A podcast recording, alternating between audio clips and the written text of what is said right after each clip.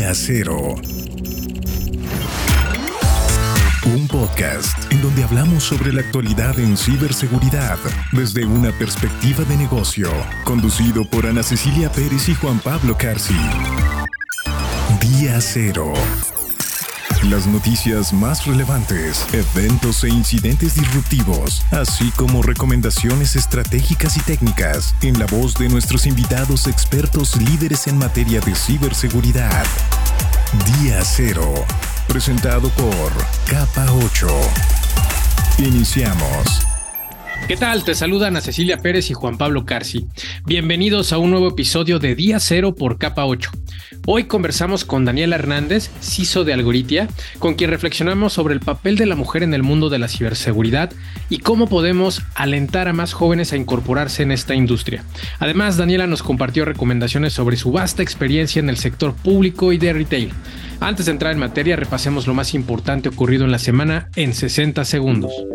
Día Cero. Estas son las noticias más importantes en el ecosistema de la ciberseguridad. Un grupo de cibercriminales chinos está dirigiendo ataques a dispositivos de seguridad de red como firewalls y dispositivos VPN con el fin de comprometer redes corporativas.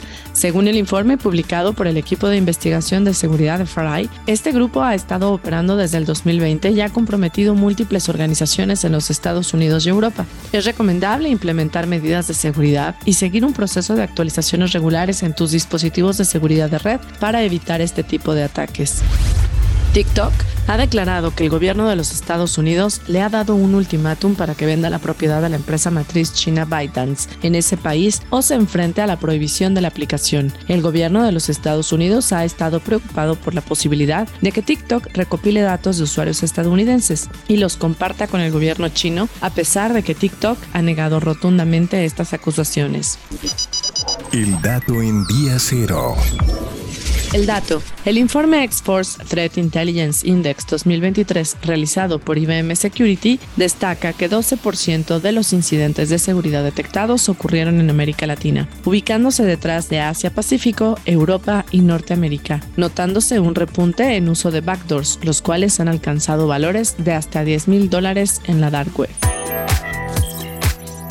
A la conversación de Día Cero en las redes sociales de Capa 8 y visita capa8.com. Expertos que día a día diseñan y ejecutan estrategias en el mundo de la seguridad informática dan su voz en Día Cero. Nuestro invitado. Hola a todos, muy buenas tardes. Eh, muchísimas gracias a los que nos acompañan en esta nueva edición, en este nuevo episodio de Día Cero, este podcast donde hablamos de ciberseguridad con enfoque de negocios. Y a mí me da muchísimo gusto el día de hoy presentarles a nuestra invitada, es Daniela Hernández Marín. Ella es especialista en ciberseguridad y actualmente se desempeña como oficial de seguridad de la información en Algoritia de Grupo Salinas. Dani, ¿cómo estás? Qué gusto saludarte. Ana, el gusto es todo mío. Muchas gracias por la invitación. Yo encantada de estar aquí con ustedes. ¿Cómo estás tú? Muy bien, muchas gracias. Y bueno, por supuesto, para platicar el día de hoy con Dani, Juan Pablo, ¿cómo estás? Buenas tardes. Hola Ana, muy muy contento de compartir el espacio contigo, por supuesto con los suscriptores de este podcast Día Cero por Capa 8 y por supuesto, más que entusiasmado por conversar con nuestra invitada de hoy, Ana, que estarás de acuerdo que si tenemos que charlar con una mujer que fuera especialista en ciberseguridad, eh, además con una maravillosa experiencia como se hizo y, en tecnologías de la información e innovación, todo un estuche de monería, sin duda tendríamos que hacerlo con, con Dani Hernández Marín. Por supuesto, por supuesto. A mí me encanta. Este, yo quiero que traigamos a más mujeres al, al, podcast con mucha experiencia como la de Dani. Creo que hay muchas y muchas veces, valga la redundancia, son poco visibilizadas y, me encanta que Dani estés acompañándonos el día de hoy. Y si les parece, entremos de lleno a la conversación. Para todos aquellos que no te conocen, platícanos quién es Daniela Hernández y qué te gusta hacer. Ay, es que después de esta entrada por tu parte y por parte de Juan Pablo, pues ya, ¿qué digo? Ya estoy, yo hasta, hasta me siento más grande. No, pues qué alegría. Muchas gracias por el espacio y a mí siempre me cuesta mucho trabajo hablar en primera persona. Eh, pero bueno, me agradezco el espacio y si en algo puede contribuir mi experiencia a lo mejor para incentivar vocaciones en alguien, pues en ese sentido yo feliz de la vida de hablar de mí misma. ¿Quién soy? Bueno, pues eh, siempre eh, es, una, pregunta bien complicada porque luego quién soy y, la respuesta es pues soy física, ¿no? O soy especialista en ciberseguridad, o soy, pero luego cambiar ese chip y, decir, bueno, soy una mujer que le encantan, le encanta comer y le encanta eh, los gatos. Tengo cuatro gatos, me encantan y, además disfruto mucho conocer nuevos lugares. Me encanta la Ciudad de México, me encanta la mixología, me encanta eh, las series. Eso, eso trasciende, ¿no? Y entonces eh, trasciende a, las barreras que luego la, la profesión nos dicta. ¿No? Entonces, em, es una interesante pregunta y yo te diría eso, o sea, soy, soy una apasionada de conocer cosas nuevas y por ello me refiero a cosas que van mucho más allá de la academia. Me encanta la ciberseguridad, es algo que he hecho en los últimos años de mi vida y he tenido, he sido muy afortunada en, poder contar con las plataformas y, los espacios también adecuados para que yo pueda también cada vez desconocer un poquito menos de este fascinante mundo de la seguridad de la información, pero pues también busco constantemente el equilibrio. Entonces, soy especialista en ciberseguridad, tengo un trabajo fabuloso que me encanta y estoy enamorada de él, pero también me fascina y me encanta encontrar el equilibrio en otras cosas como es eh, vivir y disfrutar de la Ciudad de México. Increíble, Dani. En efecto, eh, la, idea y el objetivo de esta primera pregunta que eh, en lo general hacemos a todos los ISOs es justamente que podamos conocer a la persona. Sabemos que eh, tienen un reto muy importante, es un desafío increíble el poder asegurar a una organización, pero pues atrás de ello hay siempre una persona y, está padrísimo que nos puedas compartir al respecto. Ahora, hablabas un poco de, tu tema de profesional, de tu gran trayectoria. Eh, has tenido una impresionante trayectoria. Eh, algo importante destacar, porque comenzabas platicando que sonaba como si fueras una persona mayor. La verdad es que eres una persona muy joven, pero con una gran experiencia, un gran bagaje.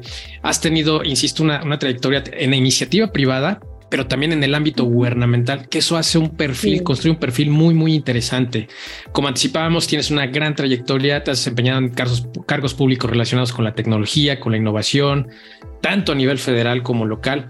Eh, actualmente entiendo también eres vicepresidenta de ciberseguridad de la Asociación Mexicana de Integridad y Compliance, la, Mexicom. ¿Cuáles consideras que son las principales diferencias entre gestionar la ciberseguridad de una dependencia de gobierno versus una organización privada? Pues mira, de manera estricta yo debería, o sea, la respuesta tendría que ser, no hay diferencias. Eh, de manera general, porque tendríamos que apegarnos a un marco de trabajo eh, completamente objetivo. El tratamiento de la, de la, información debería de estar apegada más bien al tipo de dato y las medidas de ciberseguridad tendrían que estar apegadas a cuál es el tipo de dato o al tipo de información que gestionamos y no tanto a qué sector pertenecemos. Ciertamente el sector financiero está muy regulado porque este, pues, maneja un dato altamente restringido y confidencial, sus cuentas bancarias, etc.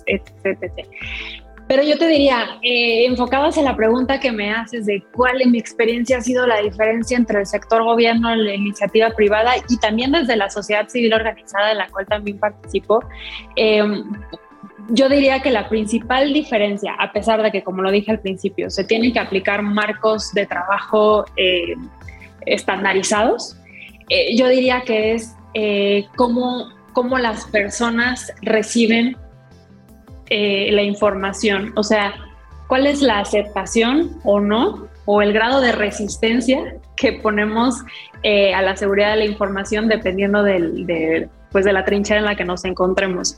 Para mí, trabajar en el sector público ha sido de lo más bonito que me ha pasado en mi vida profesional, porque en principio ahí el, el principal objetivo pues es generar mejores condiciones de vida para las personas que habitamos en este país. Y eso ya de entrada me parece algo eh, súper bonito. Y eso ya eh, de entrada, pues de, facto hace una diferencia, ¿no? Es, es, por eso que la experiencia en gobierno para mí ha sido de lo más bonito. Ahora, em, sí, ciertamente el nivel de madurez en sector eh, público, en algunas dependencias, pues es menor en materia de ciberseguridad que en sector financiero o que este, en, la iniciativa privada. Entonces, bueno, esa sería a lo mejor la, principal diferencia, pero lo bonito de haber trabajado en sector gobierno en áreas de, seguridad de la información o como, como CIO en lugar de CISO, pues es, es, justamente eso, es ir cerrando la brecha y que sea un tema cada vez más importante. Entonces, pues soy una apasionada de la administración pública porque por ahí dicen que una vez que fuiste eh, servidor público, pues ya puedes estar fuera de, la administración pública, pero el corazón siempre se queda ahí. Así que aunque suene cursi, así fue. Y, ese es el principal reto, aunque insisto, la gestión de la ciberseguridad tendría que estar apegada a algún marco estandarizado. Me encanta, me encanta cómo te expresas. Yo creo que me encantaría pensar que todos los servidores públicos lo ven así. A veces como que nos entra la duda, pero me encanta que, que, tú te expreses de esa manera, porque además me parece que ser servidor público debiera ser una labor además muy noble, ¿no? Porque es en beneficio de nuestro país. Platícanos, Dani, un poco más de tu experiencia en el sector de retail. Es un mundo donde se almacenan, procesan y transmiten una gran cantidad de datos sensibles de los clientes. ¿Cuáles consideras que son las principales debilidades en ese sector y cómo fue que los afrontaste? Mira, creo que yo tengo un muy buen ejemplo de mi experiencia. En realidad, en el sector retail únicamente estuve un año, que fue cuando estuve como gerente de ciberseguridad en e-commerce. Em, la pandemia fue la que detonó muchas cosas, entre ellas eh, pues la, innovación y, la, y el, cierre, el cierre de estas brechas digitales en, muchas organizaciones. Em, el caso de Converse en México, la franquicia de Converse en, México, eh, no tenía una tienda en línea antes de la pandemia, solamente vendía eh, de manera física en sus tiendas, en sus boutiques y a través de terceros. Cuando viene la pandemia, ellos deciden que necesitan hacer eh, venta en línea porque pues había estas restricciones, el confinamiento y demás, y entonces por temas de continuidad de negocio pues abren este otro canal. Eh, y creo que esto ilustra muy bien lo que pasó con muchas organizaciones. Migran sus, sus, sus actividades, sus actividades comerciales al mundo virtual justamente para no perder eh, la operación pero eh, no estoy hablando ahora específicamente del caso de Converse, sino de una situación que se, que se dio de manera global, pues muchas de ellas lo hicieron como reacción a la pandemia y no se detuvieron a analizar eh, la vertiente de ciberseguridad en esta decisión de trasladar estas operaciones al mundo virtual.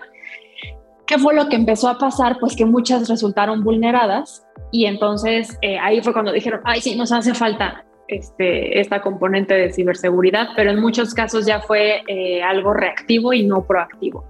En, en, el caso de Converse, no, no fue ese el caso en México. Ellos lo que hicieron fue eh, generar o abrir su área de ciberseguridad para poder darle esta, esta seguridad o este peso en seguridad de la información a su tienda en línea, porque evidentemente pues se manejan datos eh, confidenciales de usuarios, pero también datos bancarios, independientemente de que haya una una pasarela de pago eh, que está manejada por, por, terceros, pues sí se requiere también de un tratamiento diferente y no solamente para la, para la parte de, del e-commerce, sino para toda la seguridad de la información de la organización en general. Entonces, em, debilidades, hay muchas, ahorita podría decir, eh, la más preocupante es eh, cadena de suministro. Y eso no es únicamente en retail, prácticamente en todas las industrias, todos los sectores, estamos volteando a ver eh, los ataques en la cadena de suministro, pero en retail y desde mi experiencia lo que vi fue mucho eso, es cómo se están migrando esas operaciones hacia sus tiendas en línea, pues porque la, e, el mundo, las condiciones de en ese momento mundiales así lo exigían. Entonces eh, nos íbamos un pasito adelante en, seguridad y ahorita es cuando, cuando nos estamos emparejando y todas es una tarea que sigue en proceso, ¿no?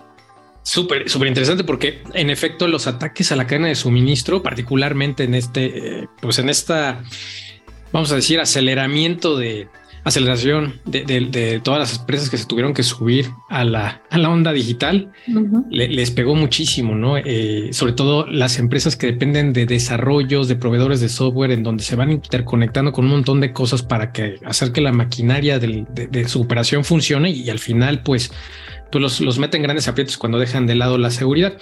Ahora, cuando hablamos de, del tema en el ámbito gubernamental, bueno, seguramente nuestros suscriptores habrán escuchado, habrán observado este gran impacto mediático recientemente, pues por el ciberataque a la Secretaría de la Defensa Nacional, Pues que entre otras cosas, la verdad es que desnudó ¿no? todas estas fallas en ciberseguridad en la política que se maneja en el país, pero además sabemos que no es un tema nada fácil para los líderes de estas dependencias gubernamentales.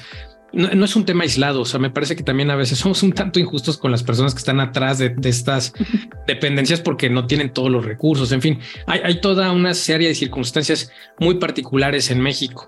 Eh, desde tu punto de vista, Dani, eh, sabemos que uno de los grandes retos es justamente el presupuesto limitado. ¿Cómo lidias con ello? ¿Cuáles son los principales instrumentos que un CISO puede utilizar para exprimirle al máximo el presupuesto y no poner a la organización en riesgo?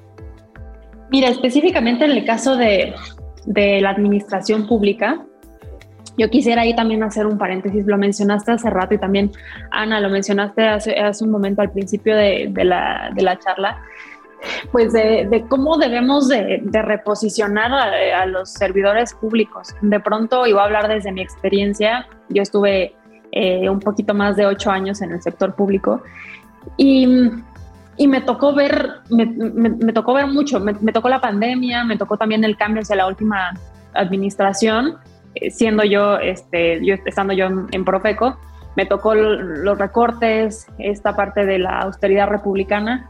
Y yo ahí vi, y me consta, y porque lo viví en, primera persona, eh, que en verdad un servidor público en un nivel como en el que yo estaba, y lo vi también con, con mis compañeros en ese momento, eh, tiene que saber muchas cosas al mismo tiempo. O sea, de pronto a lo mejor no hemos reivindicado como debe ser la imagen de un servidor público, pero y justamente voy hacia donde, hacia la pregunta eh, de la administración de los recursos un director de tecnología, un director de seguridad en la administración pública tiene que saber no solamente de su materia y el aspecto técnico, pero tenemos que saber de administración pública, de responsabilidades, eh, contrataciones, gestionar licitaciones, tenemos que saber también de recursos humanos, de control presupuestal, tenemos que saber eh, también de ahora de, austeridad y de, de buenas prácticas. Es decir, es, es un perfil bien complejo y es muy difícil de formar. Em, el administrador público y sobre todo en esta última administración, pues tuvimos que aprender a hacer más con menos, sobre todo en pandemia, cuando yo, yo era directora general de informática en Profeco y me tocó justamente la, la pandemia y perfectamente entendible, pues hubo recortes importantes para destinarlos a temas de, de vacunación, pero antes pues de levantar todos estos hospitales para hacerle frente a, pues a la emergencia. Entonces, es, todo esto lo tenemos que hacer sin comprometer el servicio que Profeco tenía que brindar a la ciudadanía. Entonces, eh, la ambivalencia de este tipo de situaciones es que te genera sacar tu creatividad. Buscas cómo trasladar ese recorte al proveedor, cómo hacer más con menos, cómo, o sea, ahí es cuando explota tu capacidad. Entonces, puede ser muy bueno porque pues la carga hace que, puedas echarlo a andar y que, que, genere sí o sí resultados muy positivos. Eh, lo malo es que desafortunadamente eh, se puede llegar a, se pueden llegar a recortar algunas, eh, algunos servicios que se creen no indispensables, como lo es la seguridad. Y entonces ahí el CISO o el administrador de la tecnología o el CEO, como sea que se llame, pues tiene que serlo bastante hábil para poderle transmitir a la alta dirección que en un momento de crisis, en lo último que tienes que recortar es en seguridad, porque después de las personas, el activo más valioso de una organización, independientemente de si es sector público, privado, lo que sea, es la información y hay que cuidarla. Y entonces, eh, invertirle poquito en seguridad o recortar en seguridad, pues va a tener costos bien altos después. Entonces, hablando también de esta parte de la pregunta de, pues, ¿cómo, o sea, qué, puede hacer un CISO para, para poder exprimir al máximo ese presupuesto? Yo te diría, eh, para concluir esta, esta enorme introducción en la que quise reivindicar también al servidor público, pues es que tiene que tener las habilidades blandas eh, necesarias para poder transmitir a quienes no son técnicos, pero que toman decisiones en la organización, que la seguridad es importante, es un habilitador del negocio más que un componente o un gasto técnico del que se puede prescindir en un momento de emergencia.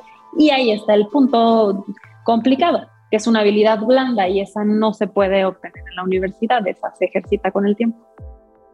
Estoy más que de acuerdo contigo y me parece que Lo mencionaste muy bien y creo que es el principal reto, a veces dolor de cabeza, porque pareciera que entre los responsables de seguridad y la alta dirección, a veces parece que uno está hablando en español y el otro está hablando en chino, cuando se requiere la necesidad de traducir todo el tema tecnológico de cómo proteger la información, los sistemas, que al final los sistemas de información no son otra cosa que habilitadores de los procesos de negocio, ¿no? Y, que muchas veces se sigue viendo como, la, como áreas tecnológicas cuando, cuando ciberseguridad es un tema de negocio y a la que se le dedica poco valor, poca importancia y por lo tanto poco presupuesto hasta que ocurre algo, ¿no? Que pone ahí sí en graves problemas pues la continuidad de los procesos de negocio, eh, la reputación de la organización derivado precisamente de un incidente de ciberseguridad. Y bajo este contexto y esto, este rol que tú has jugado, ¿cuál ha sido, cuéntanos, tu peor pesadilla y tu mejor sueño como CISO? Bueno, la peor pesadilla que afortunadamente a mí no se me ha hecho realidad y espero que no me pase, pero yo estoy segura de que todos quienes administramos la seguridad en alguna organización es nuestra peor pesadilla, es un ataque ransomware. Creo que eso es lo que, lo que más nos aterraría y estoy segura que a quienes, que, aquellos que son CISOs de un hospital o de una instalación crítica, pues esa pesadilla está todavía más terrorífica, ¿no? Pero digamos que ese es un extremo y ese es un, un escenario en el que ninguno nos queremos ver. Pero bueno, algo un poco más eh, cotidiano y que además son, yo creo que son las caras de la misma moneda, pues la peor pesadilla, que igual no la calificaría como tal, pero sí, sí un escenario como complejo, pues es cuando, cuando no hay muy, o sea, cuando hay muchísima aversión o mucha resistencia a, a implementar controles de seguridad. De pronto eh, las áreas pues están acostumbradas a, a, trabajar de alguna cierta forma y, luego cuando llegamos a, auditar esos procesos o implementar controles en pro de la, de la seguridad, pues ¿qué sucede? Que pues que nos ven como un stopper, como un obstáculo, como que les estamos dando más trabajo. Entonces, eh, pues la otra cara de la moneda, y que sería el mejor sueño, pues es que hubiese una cultura y una sensibilidad por parte de todos quienes forman eh, parte de las organizaciones, pues eh, sería como lo ideal, ¿no? Que todos, que, que, que todos sepamos de qué se trata y por qué es importante, y entonces que todo fluya y la joya de la corona serían certificaciones en seguridad de la información y que la organización esté eh, certificada en 27001. Eso es así como, como la, ya la joya de la corona, ¿no? ¿Por qué? Porque una certificación en 27001, pues más allá de, de, del papel y del y del estatus que le puede dar a una organización no obtenerla, pues significa que todo lo demás está, está siendo monitoreado y que, que de manera continua pues va mejorando el, el, nivel de madurez de la organización en materia de ciberseguridad. Entonces, eh, esos yo creo que, como decía, son las dos caras de la misma moneda y creo que es además el día a día de cualquier persona que gestionemos la ciberseguridad en una organización, independientemente del sector. ya, ya, casi, casi utópico, Dani, pero bueno, me, me, parece que es a lo que en efecto debemos de tirarle los, las personas que estamos liderando ciberseguridad en alguna organización, justamente a, todos estos elementos que nos compartes como tu mejor sueño. Dani, una, una duda, ¿cómo creas tu hoja de ruta de ciberseguridad? Hay, hay personas que están más pensando en hacer cumplimiento, hay algunos otros que se adaptan más a las arquitecturas, de, a su infraestructura, a su arquitectura de TI u otro tipo de estrategia. ¿Tú, ¿Tú por dónde te vas? Mira, yo como buena científica me apego a marcos de trabajo. Entonces, eh, dependiendo de, de, la organización, pues vas viendo qué controles y qué, qué le haces, a, a qué, qué, ingredientes le vas poniendo a tu, a tu, receta, si es que de alguna forma le podemos llamar eh, receta a un plan de seguridad de la información, que a mí en general me gusta hablar más de seguridad de la información que de ciberseguridad. Eh, a mí me gusta personalmente la combinación entre 27001, aunque no se aspira a una certificación, 27001 es pues un conjunto de buenas prácticas y de lo que debemos de hacer. Me gusta 27001, obviamente NIST, eh, la Cyber Kill Chain también, esa también nos, nos dice cómo, cómo hacerlo, eh, cómo, cómo, cómo, ir poniéndole trabas o poniéndole obstáculos al, a los atacantes antes de que lleguen a la última fase y, y ya sea el completo control y comando pero además últimamente le he agregado como un extra a, la gestión de la ciberseguridad y le he puesto marcos ágiles, marcos de trabajo ágiles. Por ejemplo, Scrum, tableros de Kanban. Eso permite, eh, como, las tareas de monitoreo de ciberseguridad o de, gestión de la seguridad de la información eh, son, son iterativas, pero además son periódicas. Algunos controles se tienen que revisar de manera semanal, otros mensual. Es decir, tienen frecuencias de ejecución distintas. De pronto puede ser demasiado desafiante, y sobre todo para, para áreas pequeñas, puede ser desafiante la gestión de la ciberseguridad y el monitoreo de estos controles. Entonces, eh, incorporar marcos o metodologías ágiles permite una, una mejor gestión y entonces últimamente eh, aquí en Algoritmia estamos implementando eh, estos, esta, una metodología ágil, estamos una combinación entre Scrum y Kanban para poder gestionar la ciberseguridad también de la, utilizando los recursos de la manera más eficiente. Entonces, pues creo que creo que esa es la combinación que hasta ahorita a mí me ha gustado más. Y me parece que esa combinación además pues deja muy latente que no todo es tecnológico, ¿no? Que tenemos que hacernos de creatividad, de recursos, que además hay muchos marcos de referencia, hay muchos este, herramientas que nos pueden ser de utilidad. Eso que, que mencionaste de y, que es muy cierto en términos de monitoreo y gestión de la ciberseguridad, hay una cantidad infinita de actividades que hacer y todas con diferente frecuencia, eh, alcance, que muchas veces me parece que sobre todo en organizaciones pues no tan maduras, que aún así también les pasa algunas ya más maduras, pues a veces es complicado precisamente eh, la gestión de tanta infraestructura, de tantos eventos que se generan al mismo tiempo y a pesar de que hay herramientas y sistemas como correlacionadores y muchos otros sistemas que ayudan como a descartar falsos positivos y a hacer como un embudo para que pongamos atención a aquellos eventos críticos, aún así sigue siendo un reto de verdad desafiante para, para gestionar la, la, ciberseguridad.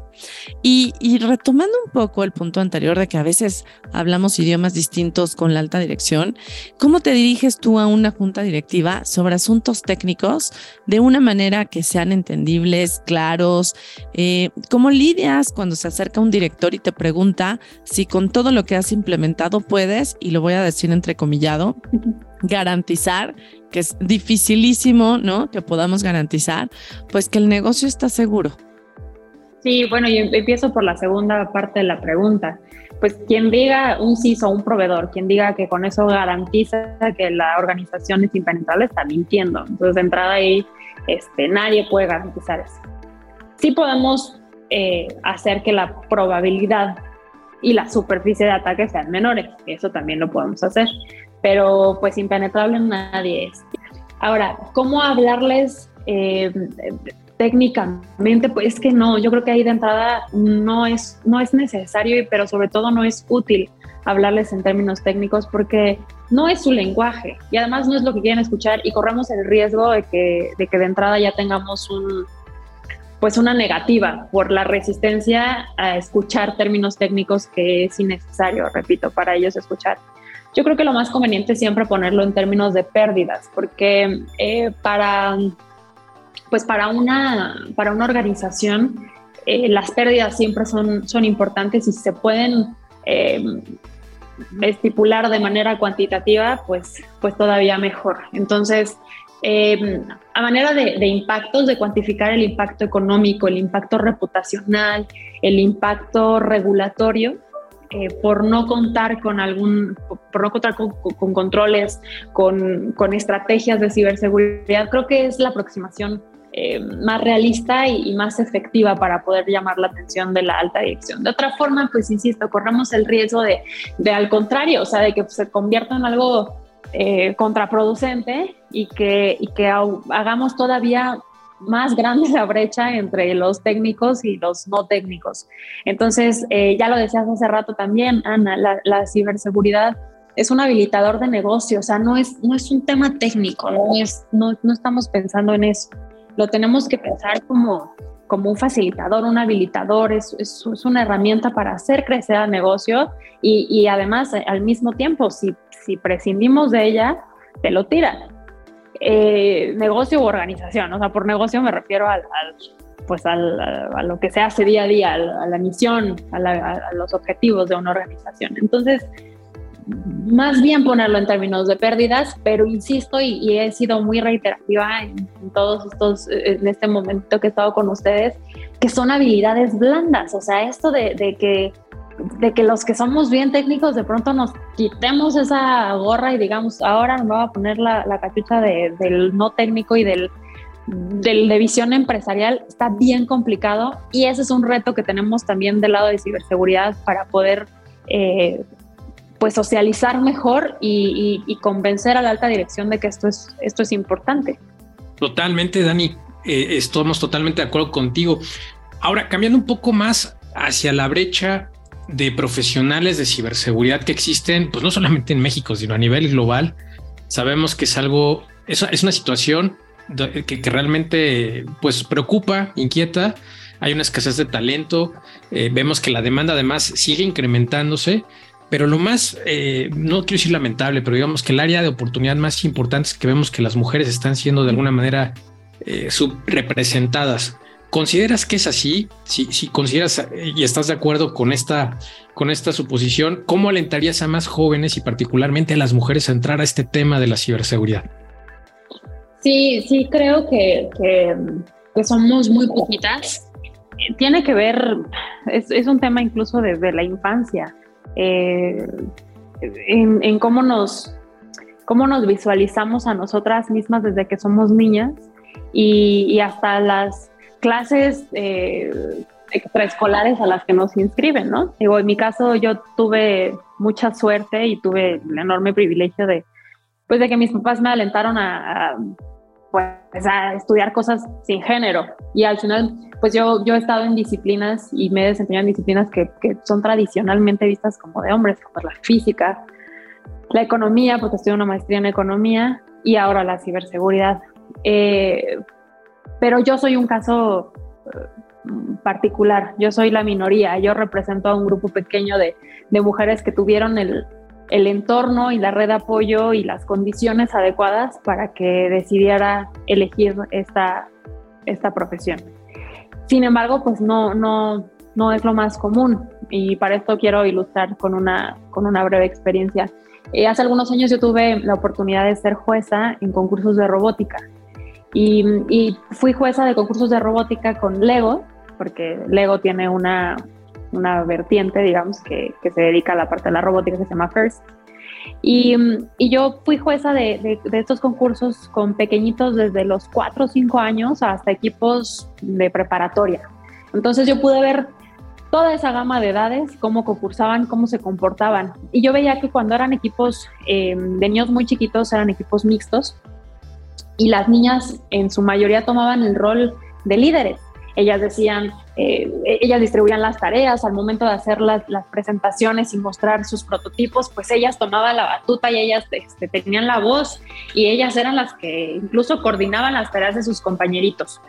Conforme iban creciendo yo me daba cuenta que estos roles iban cambiando y si bien todavía había algunos equipos mixtos, pues las niñas ya eran minoría, y, las que sobrevivían a, este, a, esto y que estaban en edad secundaria o preparatoria, pues ocupaban eh, roles un poquito más, mm, menos, menos activos o menos de liderazgo. Ojo, no estoy generalizando ni pretendo decir que esto pasa, obviamente hay excepciones, entonces eh, solamente ilustro lo que yo vi como, como general, o sea, la, o como mayoría, estas niñas pues ya no utilizaban, ya, no, ya no ocupaban el rol de liderazgo, ya no eran las que distribuían tareas, las que pedían, eh, eh, las, las, que se asumían como, como líderes, más bien eran las que tomaban nota, las que llenaban las bitácoras, las que seguían los roles que, les, que los decían sus compañeros hombres. Entonces, em, yo ahí pude ver que a lo mejor muy chiquitos no existen esa, esa división ya conforme crecen eh, esto va sucediendo.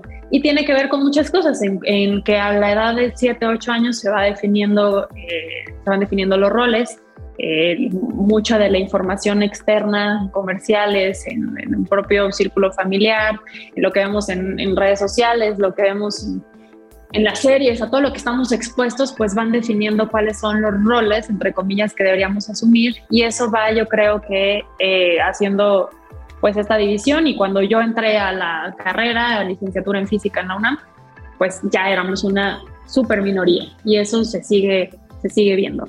Así que creo que es un poquito de todo, tiene que ver mucho el contexto externo y ciberseguridad sigue estando dentro de este grupito de, de carreras STEM que a lo mejor sí son, eh, sí, sí es algo a lo que aspiran muchas mujeres, pero que por el contexto, pues no muchas se atreven o no muchos podemos lograrlo. Entonces, em, no es que las mujeres estemos negadas para la física o para las matemáticas y los hombres son buenísimos y por eso hay esta, esta desproporción, ¿no? Más bien creo que tiene que ver con que no hemos provisto, no, no les hemos provisto a las niñas y a las jóvenes de las herramientas necesarias para que decidan dedicarse a esto que pareciera que es de hombres.